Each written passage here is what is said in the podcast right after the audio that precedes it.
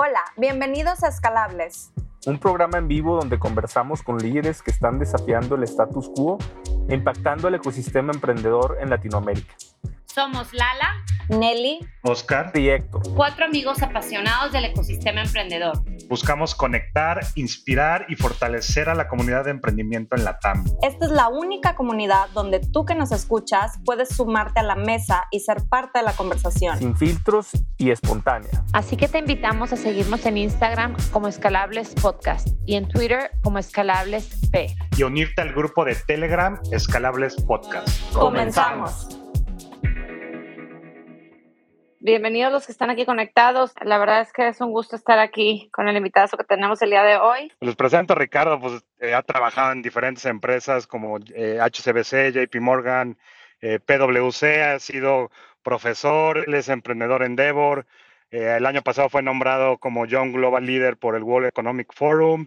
Y muy interesante esta trayectoria, Ricardo, cuando pues llegas de repente a Cabify, ¿no? Y en tres, cuatro años termina siendo el presidente global de, de Cabify, empresa que en ese momento pues valía 1.4 billones de dólares, eh, presencia en más de 120 ciudades. Y además Ricardo pues es ángel inversionista, es socio de Zero Bullshit, eh, una firma de Venture Capital donde hay eh, varios emprendedores muy, muy interesantes dinamizando el mercado. Y pues para mí Ricardo es uno de los mayores impulsores de la región, para los emprendedores de Latinoamérica. Y, este quote me gustaría dejarlo porque digo, aquí hemos platicado con muchísima gente que tú conoces también. Y para mí, temas es uno de los emprendedores como más completos y, y congruentes, ¿no? Y ya abordaremos eso más adelante, pero cómo has tenido diferentes posiciones desde HCBC hasta presidente global de Cabify y, luego arrancas una eh, justo, ¿no? desde cero, que, que, ya nos platicarás, pero para mí tienes como toda esa, esa parte de como congruente y esa gran capacidad eh, que de repente algunos founders pues tienen eh, algún strong más fuerte de un lado, tal vez para ejecutar, tal vez para lanzar o tal vez para operar y crecer, ¿no? Entonces, pues con esta intro, Ricardo, ¿cómo te defines tú en tal vez un minuto, dos minutos?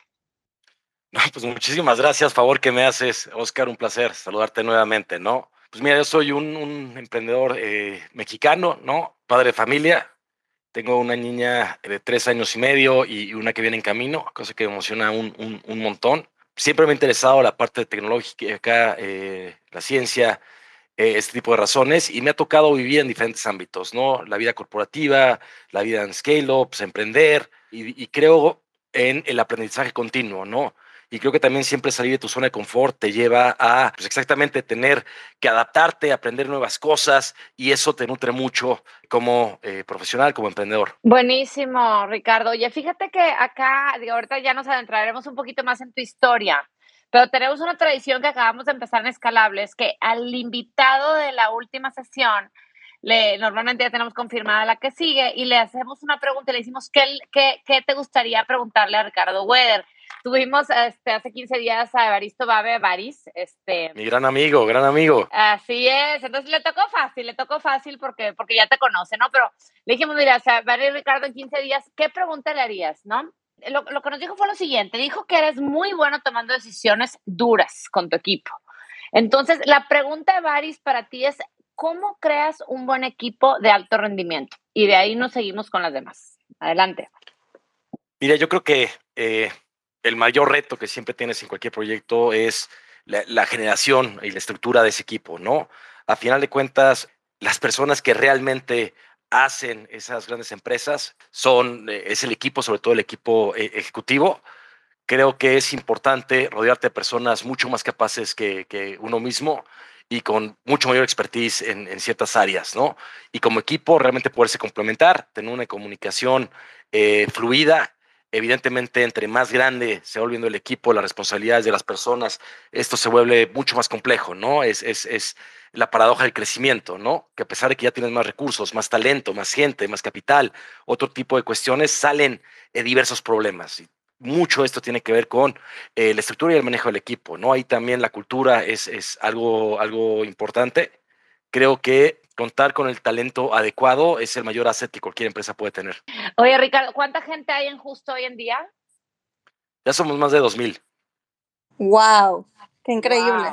Felicidades. Sí, hemos crecido bien rápido, gracias.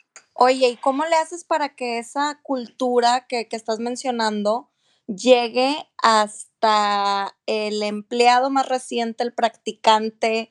O sea, ¿cómo, cómo logras compartir esa visión hacia todos? Mira, ese es un reto eh, grande, sobre todo eh, en tiempos de pandemia, con equipos pues, totalmente, ciertos equipos totalmente remotos, otros en híbrido, el equipo operativo yendo constantemente, ¿no? Entonces, una operación más que le pone una dimensión adicional de complejidad a poder transmitir o alinear a la organización, ¿no?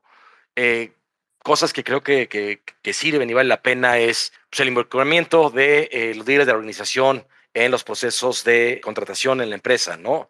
Eh, tener principios claros y comunicarlos constantemente, tener sesiones de new, joiners donde directamente el, fundador le comparte a todos los nuevos integrantes, a todos los nuevos justicieros, cuál es la visión, cuáles son nuestros principios, cómo, cómo, cómo cómo queremos llegar a la visión, entre otro tipo de factores, ¿no? Ese tipo de cosas sirven, ¿no? También hacer offsites, eh, hacer ciertas actividades que, integran al equipo, sobre todo equipos que no se conocen entre ellos, creo que sirve bastante. Buenísimo, Ricardo. Oye, una, una pregunta también antes de, avanzar, y, y, escuchamos y hemos escuchado, he visto muchos posts de justicieros y justo, y lo que justo está haciendo para transformar la vida de las personas y platíquenos un poco antes de avanzar o seguir avanzando, qué es justo y qué es lo que está logrando hacer en el mercado. Fuera de, digamos que un, un, un si lo queremos ver así, un e-commerce, sabemos que hay algo mucho más profundo en esto. Si nos platicas de tu voz para no interpretarlo, ¿qué es lo que está logrando hacer justo en el mundo el día de hoy? Claro, eh, mira, justo es un supermercado en línea. Nosotros eh, nacimos con la visión de transformar la industria de consumo. Estábamos muy bien interesados en la industria de consumo a pesar de que, de que veníamos de otras industrias, porque a final de cuentas toca a, todas las personas, ¿no? A través de diferentes canales de distribución, diferentes segmentos y demás, pero tiene un impacto en, la vida cotidiana de todas las personas. Eh, y vimos que había áreas de oportunidad bien interesantes, ¿no? Hay altas barreras de entrada a la industria, eh, concentraciones bien relevantes en, jugadores, poco acceso a canales de distribución, entre otro tipo de factores. Y decidimos que la mejor forma para poder transformar la industria del consumo era empezar con el canal principal, ¿no? El canal más relevante por el volumen definitivamente pues es el, el, de groceries, ¿no? La tienda de un supermercado online no es algo nuevo, ¿no? Eh, tenemos desde eh, el dot com, ¿no? Una de las empresas más conocidas y, relevantes que más dinero levantó y después quebró fue Wepan, ¿no? Eh, pero lo que es interesante es que el consumo de, groceries es algo bien local, ¿no? Los hábitos de consumo, la frecuencia de compra, todo este tipo de factores hacen que haya que tropicalizar de una forma eh, bastante profunda la propuesta de valor en cada uno de los mercados, ¿no? Justo tiene una propuesta de, de valor donde ofrecemos en más de 8,000 productos en las categorías principales del supermercado. Puedes pedir a través de web, a través de app, eh, same day, next day, ¿no? Poder programar eh, tu pedido. Tenemos una propuesta de valor de, precios muy competitivos. Nosotros tenemos price parity con, con los líderes del mercado tradicional donde operamos, con una mejor experiencia de compra online y offline y sobre todo una mejor calidad en los frescos, ¿no? El porcentaje de precios que nosotros vendemos es bien relevante y eh, creemos que ahí hay una gran oportunidad, ¿no? De trabajar con toda la cadena, reducir intermediarios, generar mejor alineación entre producción y distribución, entre otro tipo de factores. Tenemos dos años y medio, estamos en las principales ciudades de México, eh, abrimos hace casi medio año Brasil, Brasil va súper bien, estamos muy contentos con los resultados iniciales allá y también eh, adquirimos al líder, al líder en el mercado de Perú, que se llama Freshmart, y estamos tropicalizando la, propuesta de valor para cada uno de los mercados, ¿no? Es interesante, pero por ejemplo, el viernes vamos a abrir la primera tienda física del grupo a través de Freshmart en, en Perú. Ahí es algo que no vemos en el corto plazo para México y Brasil, pero en el caso de Perú se nos es interesante. Una tienda híbrida que el front es un, un, un súper, digamos, lo más tradicional, pero todo el back está con nuestra tecnología, infraestructura para poder generar toda la demanda online, ¿no? Y eso nos va a dar datos de omnicanalidad, de behavior de consumo de usuarios, tanto en, la parte offline como online y poderlo cruzar, nos va a dar aprendizajes para poder generar mayor valor a nuestros usuarios. Oye, Ricardo, y eh, me, híjole, hay mil temas de los que quiero hablar contigo. Yo vengo de una familia, de una cadena eh, de supermercados regional importante en la región y sé de primera mano lo complejo, somos primera generación, lo complejo que es estar en este mundo, ¿no? Y sobre todo cuando compites contra los grandes. Me hubieras dicho antes de empezar, yo no tenía ni idea. No te preocupes. Pues, ahí, ah, no, eso no, no, lo tengo en mi bio porque realmente no, digo, estoy como en el consejo directivo, claro. no, no, pero, no, pero para nada, pero pues crecí el tema del, del supermercado. Y es una categoría súper complicada, ¿no? Y es por las razones por las que no estoy ahí, este, y bueno, eh, ¿cómo decides tú meterte ahí? No, porque es un, un, una categoría y un negocio altamente operacional, pero ¿por qué decides meterte ahí? Mira, sin duda alguna hay una parte muy grande de ingenuidad, ¿no? De desconocimiento. Yo había trabajado en muchas industrias, pero no en esta industria y, y, eh, pues se me hizo fácil, ¿no? Y la realidad es que sí es una industria bien, bien, bien compleja, ¿no? La parte operacional sí la teníamos clara. Yo vengo de una industria antes de fundar justo de eh, donde evidentemente es, es, digamos, tiene muy pocas barreras de entrada. ¿Me explico? Y llega un punto donde realmente el cash burn es el mayor driver de crecimiento competitivo, ¿no? De las empresas, porque hay muy poca barrera de entrada. Entonces sí queríamos ser algo que fuera bien difícil operacionalmente, ¿no? Porque sabemos que cada día que vamos avanzando, vamos generando una barrera, vamos generando valor y los problemas operativos no los puedes arreglar nada más poniéndoles dinero encima. Hay que operarlos, hay que generar procesos, tecnología, data. Y es por ahí donde creemos que podíamos, a pesar de que competimos, pues directamente con la empresa que más ventas tiene en el mundo, ¿no? Creíamos que a través de esto podíamos ir generando valor, en general ir transformando la industria, ¿no? Hay, hay barreras de entradas muy marcadas, ¿no? De hecho, el acceso a proveedores, eh, hay un montón de cosas complejas en la industria, pero creo que ese tamaño es la, la, posibilidad, ¿no? Y, y, creo que me siento muy afortunado de, de, del equipo de justicieros porque realmente nos enfrentamos muchas veces a, cosas mucho más complejas de las que esperábamos y siempre pudimos salir adelante. Claro, claro, eh, este, comprendo y sin duda, como dices tú, a pesar de competir al más grande, hay espacios que falta llenar, ¿no? Digo, personalmente acá es donde hemos logrado ser exitosos, es una cana regional, pero pues sí, es, un, es, un, es, una, es una categoría altamente demandante y, y compleja operativamente. Ahora, yo siempre pensé que la ventaja competitiva de justo es, es el tema de, del manejo de inventarios, que al no tener ustedes una exhibición al público, pues digamos que le, le, quita algo de complejidad y en el tema de la merma, por ejemplo, los perecederos, pues sí, pues sí le baja, porque pues en la cadena de frío no la rompes eh, y pues mil, mil otras cosas que tú conoces mejor que yo. ¿Por qué y cómo eh, van a abrir eh, una tienda física en Perú? O sea, ¿no, ¿no rompe eso contra el modelo de justo? Mira, eh, la, primera parte tiene evidentemente sus beneficios y, ahorros en reducción de costo en la, en la, parte operativa, el modelo que tenemos, reducción de merma, pero también hay mucha más presión sobre la parte no solo operativa, sino lo que espera el cliente, la expectativa de los usuarios. ¿no? Te pongo un ejemplo. Si tú vas a un súper, llegas a tu casa, tú lo escogiste, lo cortas y está malo, no te regresas al súper a regresar un aguacate. ¿Me explicó? Si yo te mando un aguacate y no está exactamente como tú lo querías, evidentemente pones una queja. Entonces, tiene otro tipo de retos que hay que afrontar, ¿no? En, en, el caso de Perú es evidente que, a ver, el futuro es omnicanal, ¿no?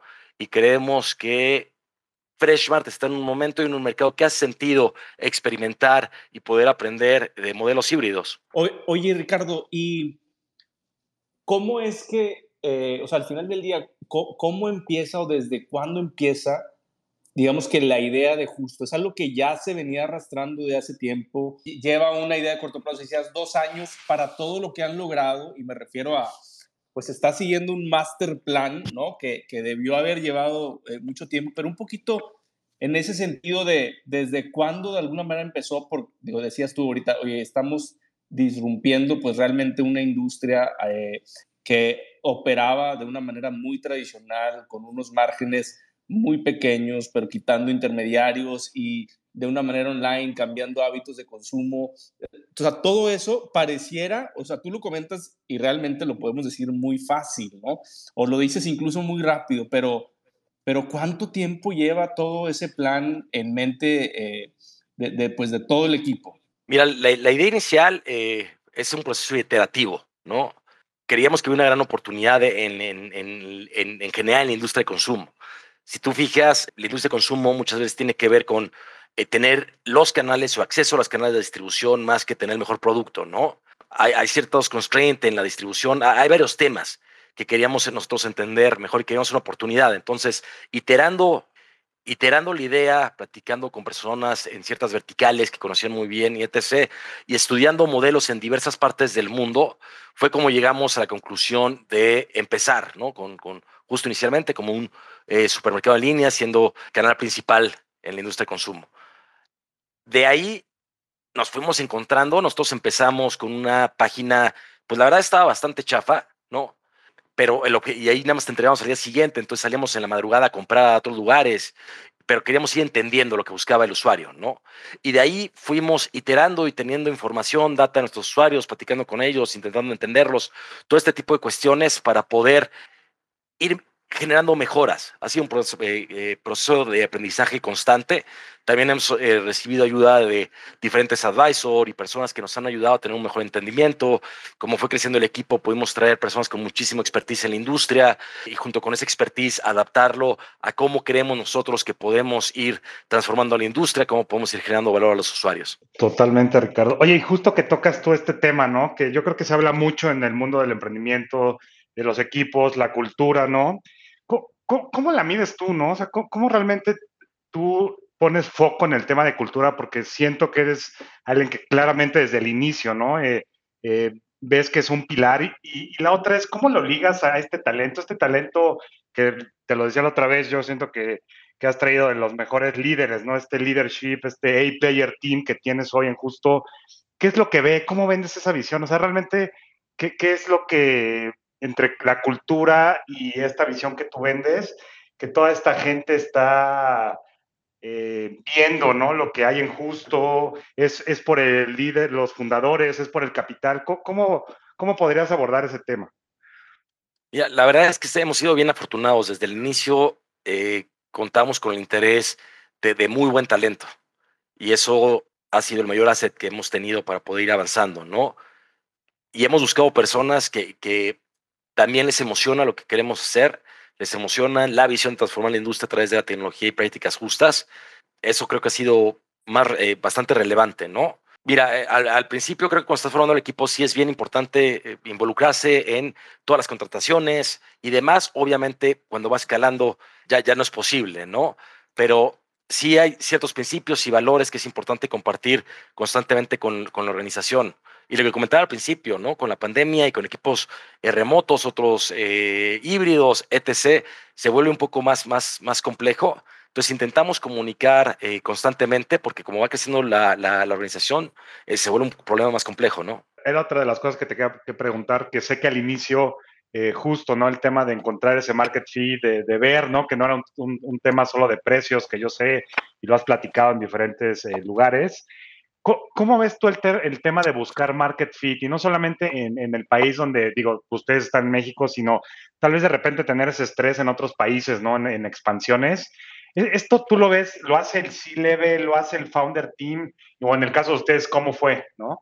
Eh, buscar hacer estas adaptaciones, entender al cliente, eh, porque claro, con todo el capital que ya traían de inicio, eh, pues tal vez puede ser como muy fácil decir, bueno, pues yo, yo me meto a la visión y a, a construir algo más grande, ¿no? Creo que va cambiando un poco el, el, el rol eh, de cada quien en el equipo como vamos creciendo, ¿no? al principio, evidentemente nos enfocábamos en, en, en, tener una infraestructura adecuada para poder ofrecer un servicio, ¿no?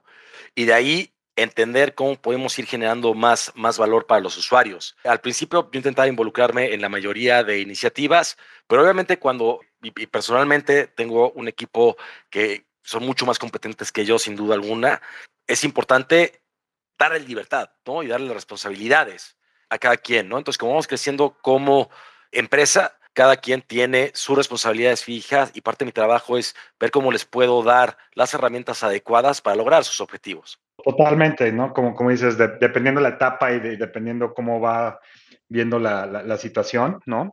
Hay, hay, un tema que yo, se habla igual mucho de líderes, ¿no? Y todos estos emprendedores y se habla demasiado del liderazgo ¿tú cómo lo ves en otras personas, no? Que, que, justo al rodearte de toda esta gente que dices, oye, tuvimos la suerte, pues no sé si suerte o realmente es algo que tú y, los, y el equipo fundador, Ricardo y Alex, tienen también.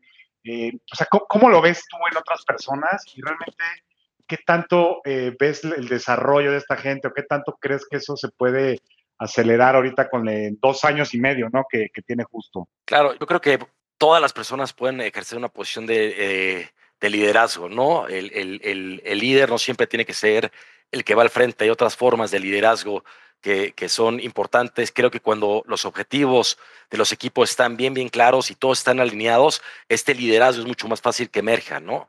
Los liderazgos, eh, el liderazgo, la influencia es mucho más relevante que la jerarquía en las organizaciones, ¿no? Entonces, eh, poder generar culturas donde empoderes a las personas a que puedan aportar eh, valor a pesar del de, el área donde estén, el puesto que tengan, creo que eso es bastante importante. Sin duda, hay mucho liderazgo en, varios justicieros y justicieras dentro de Justo que nos han ayudado a ir escalando y llevando al próximo nivel a Justo. ¿no? Nos falta un montón. Nosotros queremos ser una empresa no solo de las empresas más relevantes en México, sino en toda Latinoamérica.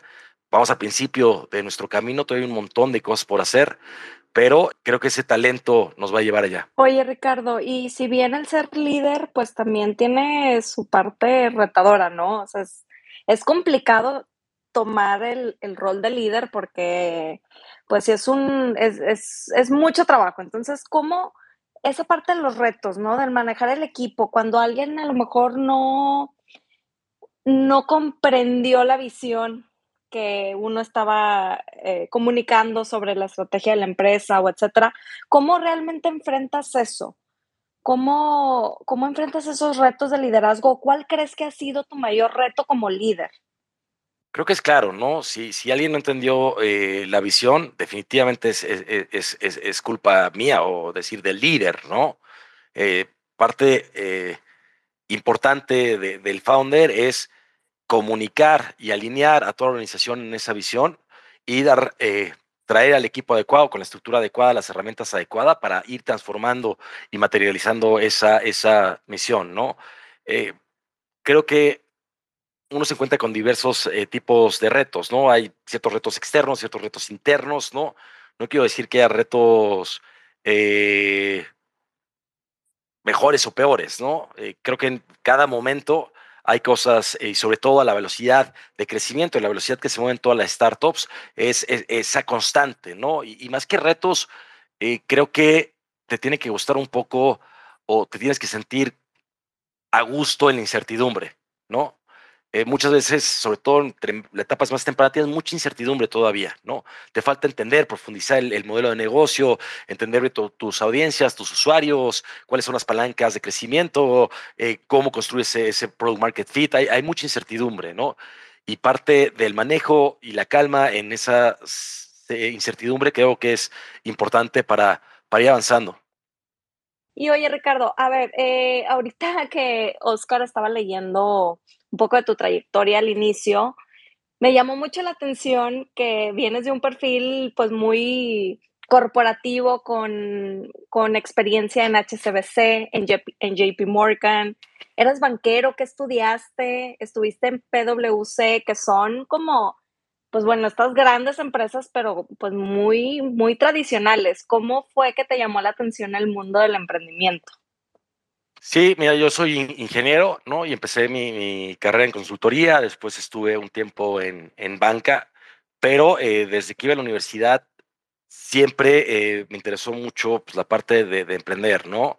Hice diversas cosas, fundé diversas eh, empresas, algunas en internet, algunas un broker de crédito hipotecario, hasta un restaurante he tenido, ¿no? Entonces siempre, siempre tuve esa inquietud, aunque lo hacía como side business, mientras iba en mi, digámoslo así, en mi carrera profesional, ¿no? Pero realmente lo que a mí me llamaba la atención y, lo que me motivaba, pues era mucho más la parte de emprendimiento, la tecnología siempre me ha gustado, la ciencia, todo este tipo de cuestiones.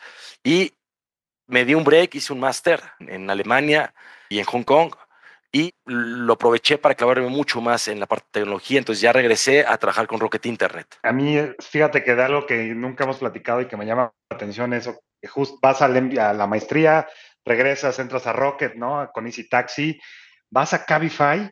A mí algo impresionante, ¿eh? y te lo digo en serio, es cómo, cómo llegas en tres años, ¿no? Más o menos, a ser el presidente global de una empresa española, ¿no? Que, que estaba con Juan Antonio. O sea, ¿cómo, ¿cómo, ¿cómo, haces esa, o sea, qué pasa en ese inter que de, dirigir México a, tener toda la visión global de la empresa?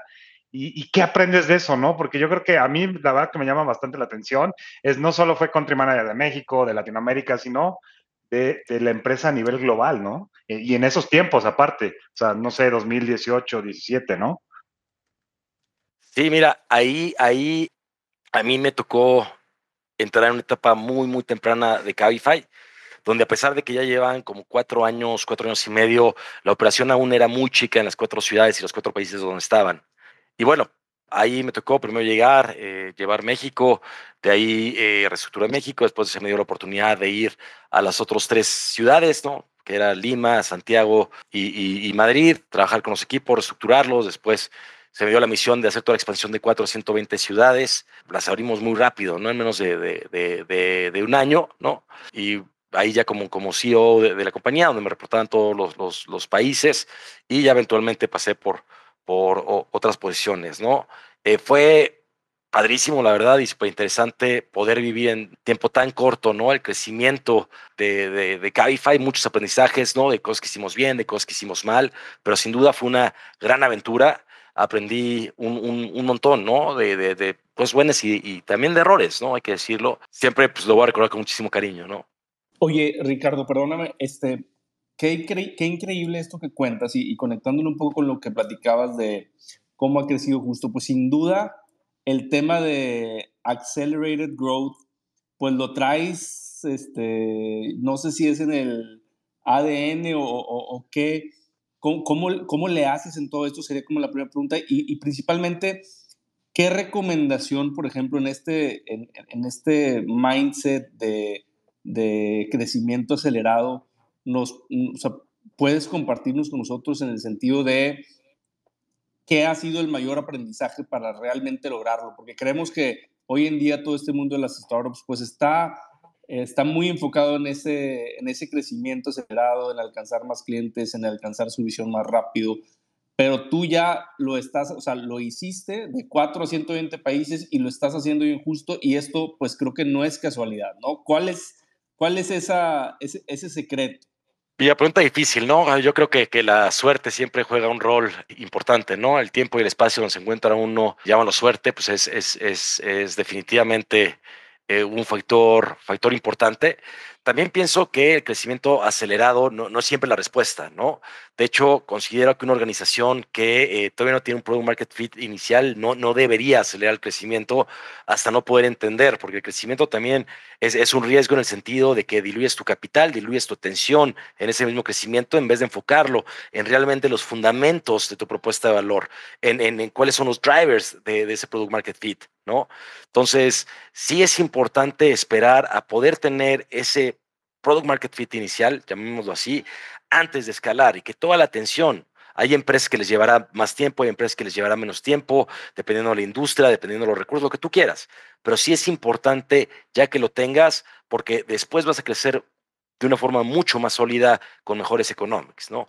Y hay que ser conscientes que está habiendo un cambio en el mercado importante a partir de diciembre del año pasado, sin duda alguna, pues toda la corrección en las tech stocks, eh, el miedo por la inflación, la guerra en, en Ucrania, la subida de tasas, entre varios diversos factores, China Crackdown, etc., han cambiado mucho el sentimiento de mercado y también el apetito de invertir eh, eh, en growth, ¿no? En el growth stage, sin duda está viendo en los inversionistas un cambio de no enfocarse tanto en el top line y, enfocarse en los unit economics, ¿no? Entonces, el mercado va fluctuando, las expectativas van, fluctuando y lo único que te garantiza a ti tu, tu, futuro es tener una propuesta de valor sólida acompañada de buenos economics.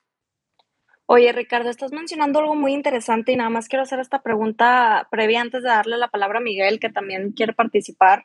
Pero fíjate, Ricardo, eh, mencionaste algo bien interesante sobre el crecimiento acelerado, que dices que no, no siempre es la respuesta para todas las empresas, ¿no? Depende mucho del momento.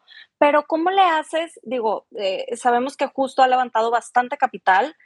¿Y cómo le haces para mantener ese equilibrio? Y no configurar a la empresa para que dependa de la siguiente ronda de capital, sino que, que, pueda buscar esa autonomía financiera, porque si bien sabemos, ok, levantar capital es buenísimo, te ayuda a crecer, pero ¿cómo le haces para que la empresa no dependa realmente de, esa, de la siguiente ronda? Creo que depende también de, de cada tipo de modelo de negocio y industria donde operas, ¿no? Hay industrias donde vas a necesitar capital, que es nuestro caso, ¿no? Estamos haciendo infraestructura, tenemos microfulfillment centers, tenemos distribución, compramos inventario, ¿no? Hay otros modelos donde no. Entonces, eh, es difícil eh, decir, ¿no? Eventualmente dependerás de, de, capital, pero lo que sí creo eh, relevante es siempre tener en mente cómo tener un camino bien claro de cuáles son las palancas que te van a llevar a ese product market fit, a esos economics adecuados y ajustarlos a, tu tipo de modelo, ¿no? Hay modelos que son mucho más light en cuanto a capital o de márgenes mucho mayores que te dan cierta flexibilidad que otros modelos no. Entonces sí sería difícil poder poner una regla, ¿no? Claro, buenísimo.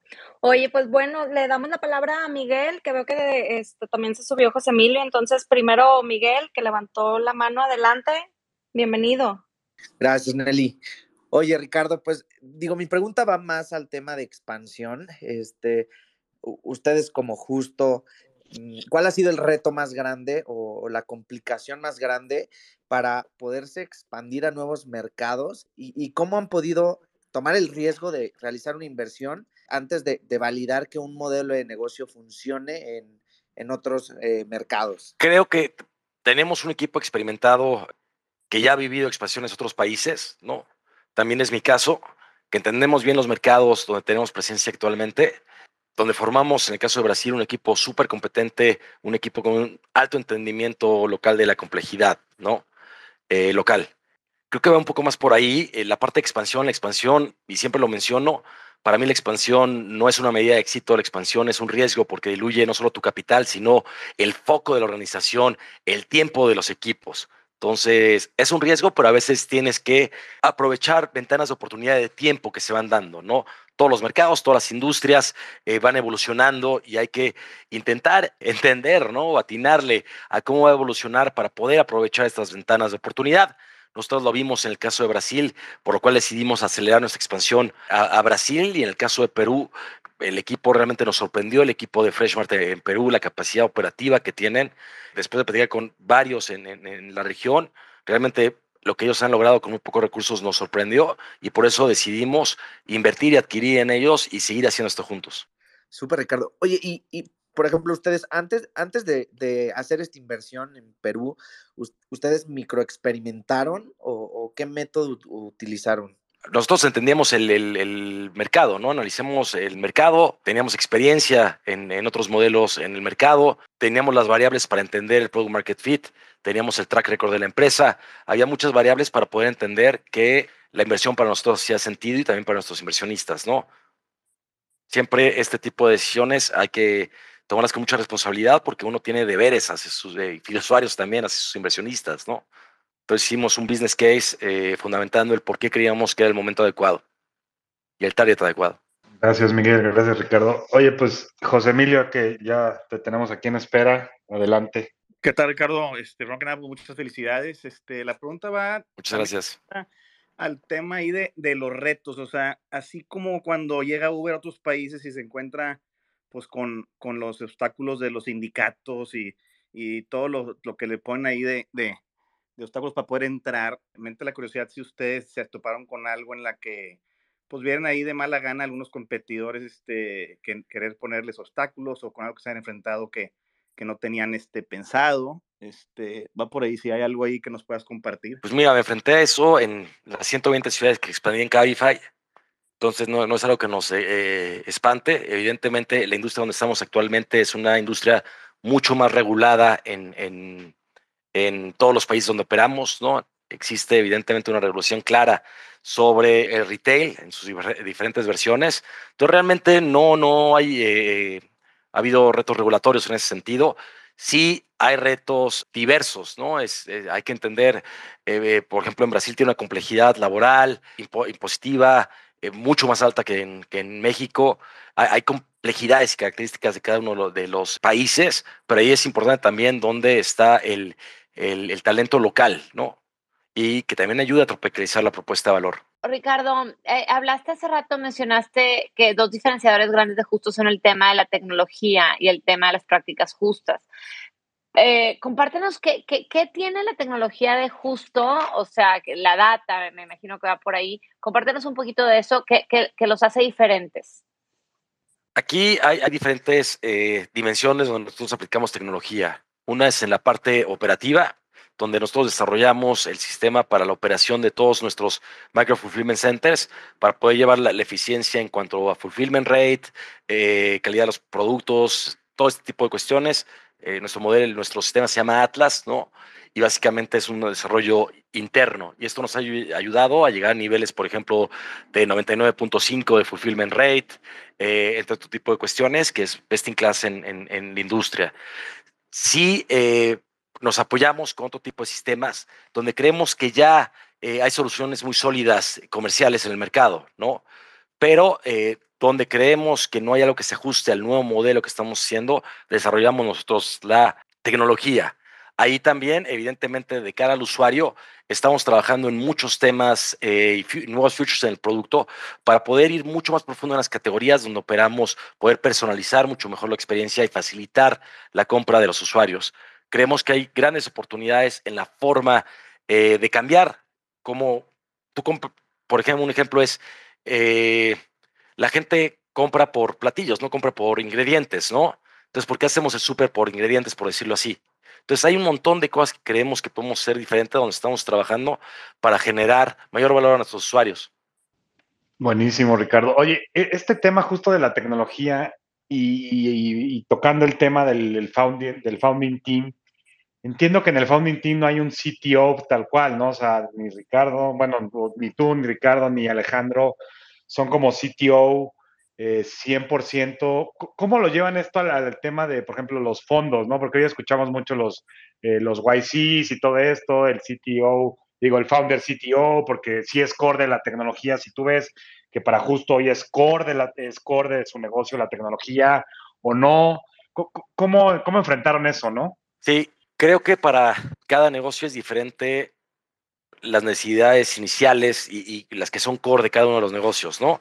Aquí tienes una parte operativa muy fuerte, también tecnológica, eh, y una parte comercial también, ¿no? Entonces, eh, nosotros inicialmente levantamos el capital para poder formar un equipo en donde no teníamos expertise, ¿no? Y desde etapa muy temprana tuvimos un CTO que nos ayudó eh, a levantar nuestra, nuestra operación. Algo que es bien relevante es que ya hay mucho más talento técnico en, en en México y en Latinoamérica en general de lo que había hace algunos años. Evidentemente todavía no estamos al nivel de otras regiones, pero eh, cada vez se va desarrollando más talento y esto es bien positivo, ¿no? Totalmente. Yo, yo, yo creo que esta parte justo de, de, poder tener ese capital de inicio, ¿no? De, de, decir, oye, para construir este founding team de clase, pues, con gente que incluso ya has trabajado, ¿no? Y que ha hecho diferentes producto, productos y expansiones. Que, que, ahí va con mi siguiente pregunta, que ok, todo lo mismo, ya escuchamos del liderazgo, ya escuchamos de la importancia de, del equipo, ¿no? ¿Cómo escoges al equipo, Ricardo? O sea, ¿cómo, cómo dices, él puede ser mi co-founder? Y, y, tal vez llevándolo más, quitándolo al tema del, del, hard skill, ¿no? O sea, que dices, ok, esta persona es la crack en X, ¿no? ¿Qué, qué viste tú en este equipo? ¿Cómo, cómo fueron un rato novios a fundar justo, casarse? ¿Qué, qué, qué son esas recomendaciones que tú hoy das? Porque creo que poco se habla de eso, poco se entiende, porque creo que es más un arte también, ¿no? Sí, sin duda creo que es bien importante eh, esta parte más allá de, de, del conocimiento y las hard skills, como mencionas, para mí es importante que haya una alineación en, en, no solo en visión, ¿no? sino también en valores por parte del, del, del, equipo y que nos sintamos motivados por lo que estamos haciendo. ¿no? Hay parte de feeling en eso, pero también es un poco conocer a la persona, platicar con la persona. Como comentaba en una plática que estaba teniendo antes, también reference check es importante, ¿no? Pero a veces es difícil con, con conseguir eh, reference eh, checks que no estén sesgados. Pero creo que es bien importante conocer a la persona, ¿no? Y hay una parte de feeling, feeling en, en, en ello. No siempre vas a tomar decisiones adecuadas, pero poco a poco, como te vas desarrollando, vas aprendiendo más, vas agarrando más experiencia y, y se vuelve como, como una soft skill. Sí, no, totalmente. Buenísimo. Oye, también se subió eh, Levi Vázquez a, aquí a poder preguntar. Adelante. Sí, hola, hola a todos, buenas noches. Hola Ricardo. Eh, primero, pues felicidades por lo que, lo que están haciendo ahí en Justo. Y la pregunta sería, ¿qué, qué consejo le darías al Ricardo que va empezando el proyecto? Eh, ¿Cuáles serían tus tres eh, mejores tips para, para esta etapa 1 en el, en el proceso? Seguro, y oye, muchas gracias por, por las porras. Mira, lo primero es, hay que salir rápido, ¿no? Y como dicen por ahí, si no te da pena tu MVP es que algo anda mal. Y intentar comprobar tus hipótesis. Muchas veces nos vamos clavando en, en esa visión que tenemos, en esa idea, ¿no? Eh, que puede estar muy sesgada. Muchas veces uno está tan clavado en esa idea que profundiza de más eh, y hay que intentar generar experimentos que, experimentos que puedas iterar rápido, ¿no? Y que te vayan dando guía sobre la veracidad de esas hipótesis. Creo que es bien, bien importante estar muy cerca de, de, de, del usuario, tomarte mucho tiempo con los usuarios de entender realmente qué están percibiendo como propuesta de valor, cuáles son sus necesidades. Eso es lo más importante. Lo más importante siempre va a ser esa construcción de, tu, de tu, propuesta de valor y hay que tomarse el tiempo para, para, hacerla. A veces nos ganan las prisas y ya queremos llegar mucho más lejos, pero eso, eso es lo más importante, es esa generación, esa iteración, esa experimentación.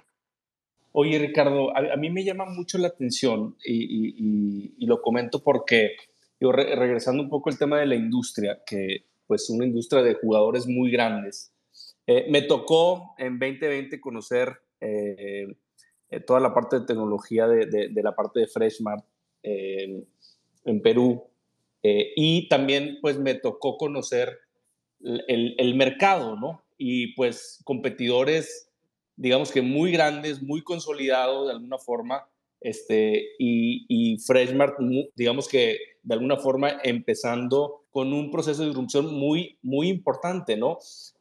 Sucede lo mismo en México y, y, mi pregunta es, una ventaja competitiva de justo es que se pueden mover mucho más rápido que pues estos grandes cadenas, estos grandes eh, temas de retail y, y, esa es como la primera pregunta y la segunda eh, tendría que ser, ¿cuál es el reto más importante para seguir innovando? Ahorita hablabas de, van a abrir la tienda física en, en Perú y es hacer estos modelos híbridos, que creo que eh, la pregunta puntualmente es, ¿pueden ser más rápidos? Esa es un poco la idea y es tratar de imitarlos o, es, o se va a reinventar, por, por así decirlo, el, el, el sector.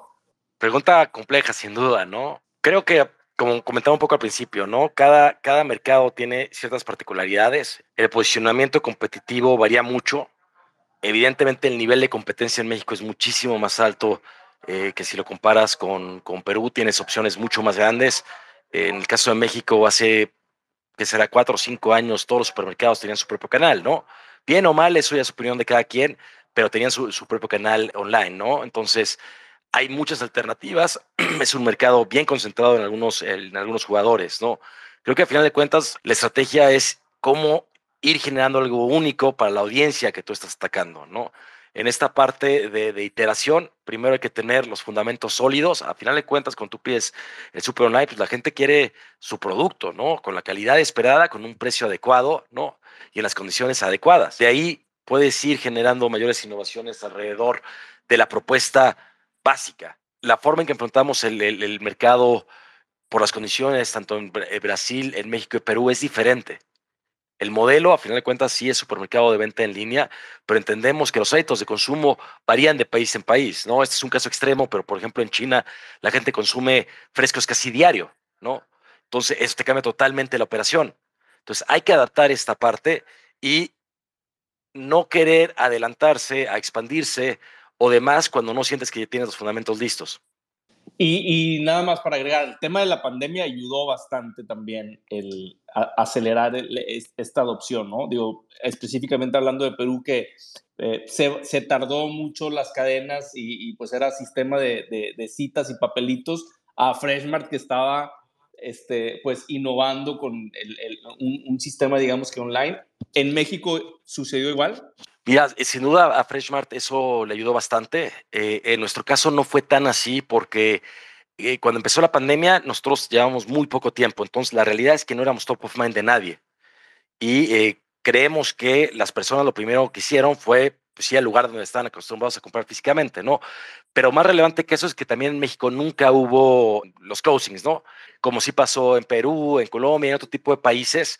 Y ahí, evidentemente, pues todo el volumen se iba a las alternativas existentes, ¿no? En el caso de México no fue tan así, eh, nunca se cerró totalmente durante la pandemia y hay muchas alternativas. Pero por el otro lado, lo que sí beneficia a todos es que el mercado potencial se hizo mucho más grande para todos, ¿no? Muchas personas incrementaron, que ya lo hacían, incrementaron su frecuencia de compra online, personas que no lo hacían empezaron a comprar y el mercado potencial es más grande para todos. Aunque en ese momento tal vez si hubiéramos llevado nosotros seis meses más, un año más, sin duda nos hubiera ayudado mucho más.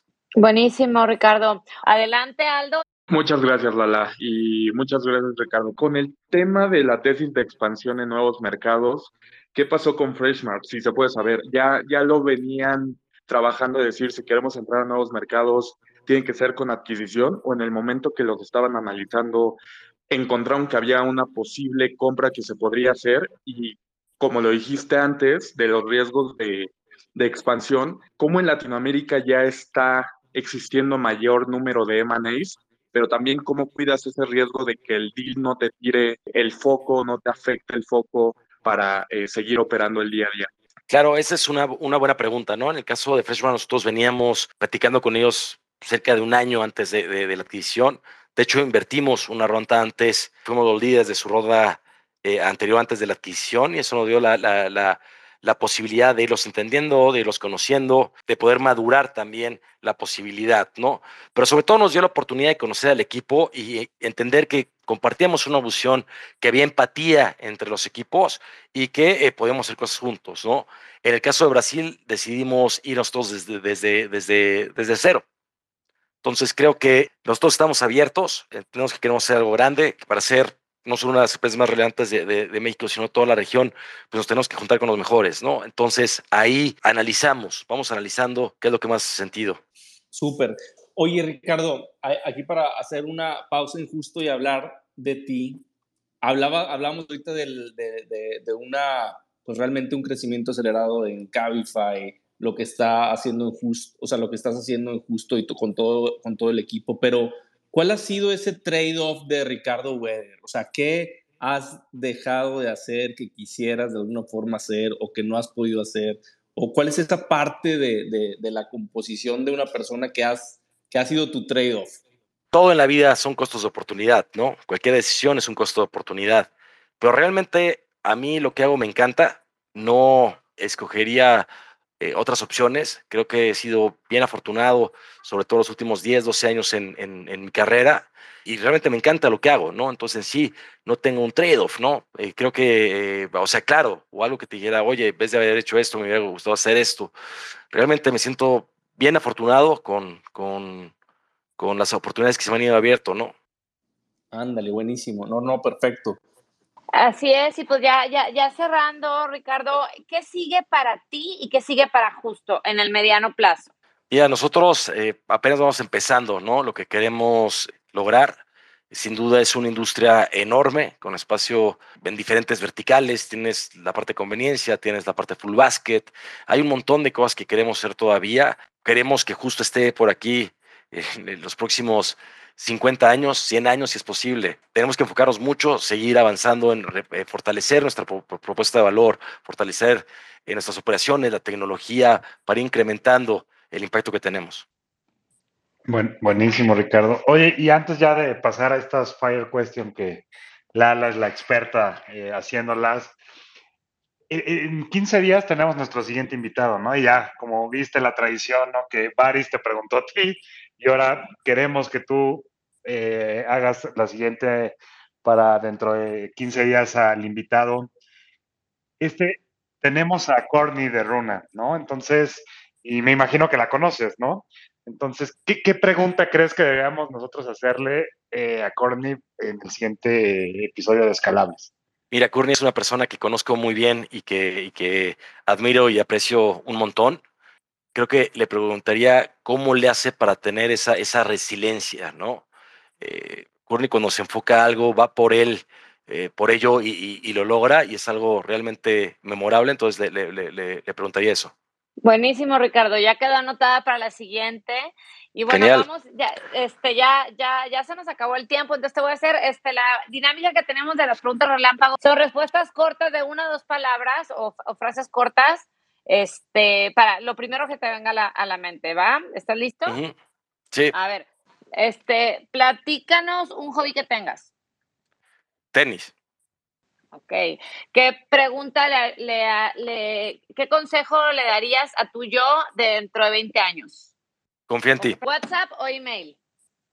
WhatsApp. ¿Mañana o noche? Mañana. Ok. ¿Un guilty pleasure que nos compartas? Me encantan las hamburguesas. Buenísimo. Este, y por último, si tuvieras oportunidad de esperar en una banca una hora junto a alguien vivo o muerto, ¿quién sería? Eh, uy, no sé, ahí hay un montón de personas que. ¿Quién sería primera que se te el venga a la primero? mente. Tesla sería increíble, eh, Elon Musk sería increíble, ¿no? Tesla. Buenísimo, Ricardo. Te agradecemos mucho, te agradece mucho. Eres un ejemplo para todos los emprendedores, los que nos encontramos en ese camino a emprender. Eh, y pues próximamente está- estaremos publicando el episodio en 15 días aproximadamente, tres semanitas. Entonces, te mando un abrazo, Ricardo, y un gustazo conocerte. Y en verdad que mis respetos, felicidades por romperla y por completamente romper una categoría muy tradicional. Gracias, por escucharnos. Recuerda que estas pláticas se graban en vivo a través de Twitter Spaces. donde tú puedes participar y ser parte de la conversación. No pierdas la oportunidad de platicar con nosotros. Síguenos en Instagram y en Telegram como Escalables Podcast. y entérate de quiénes serán nuestros próximos invitados.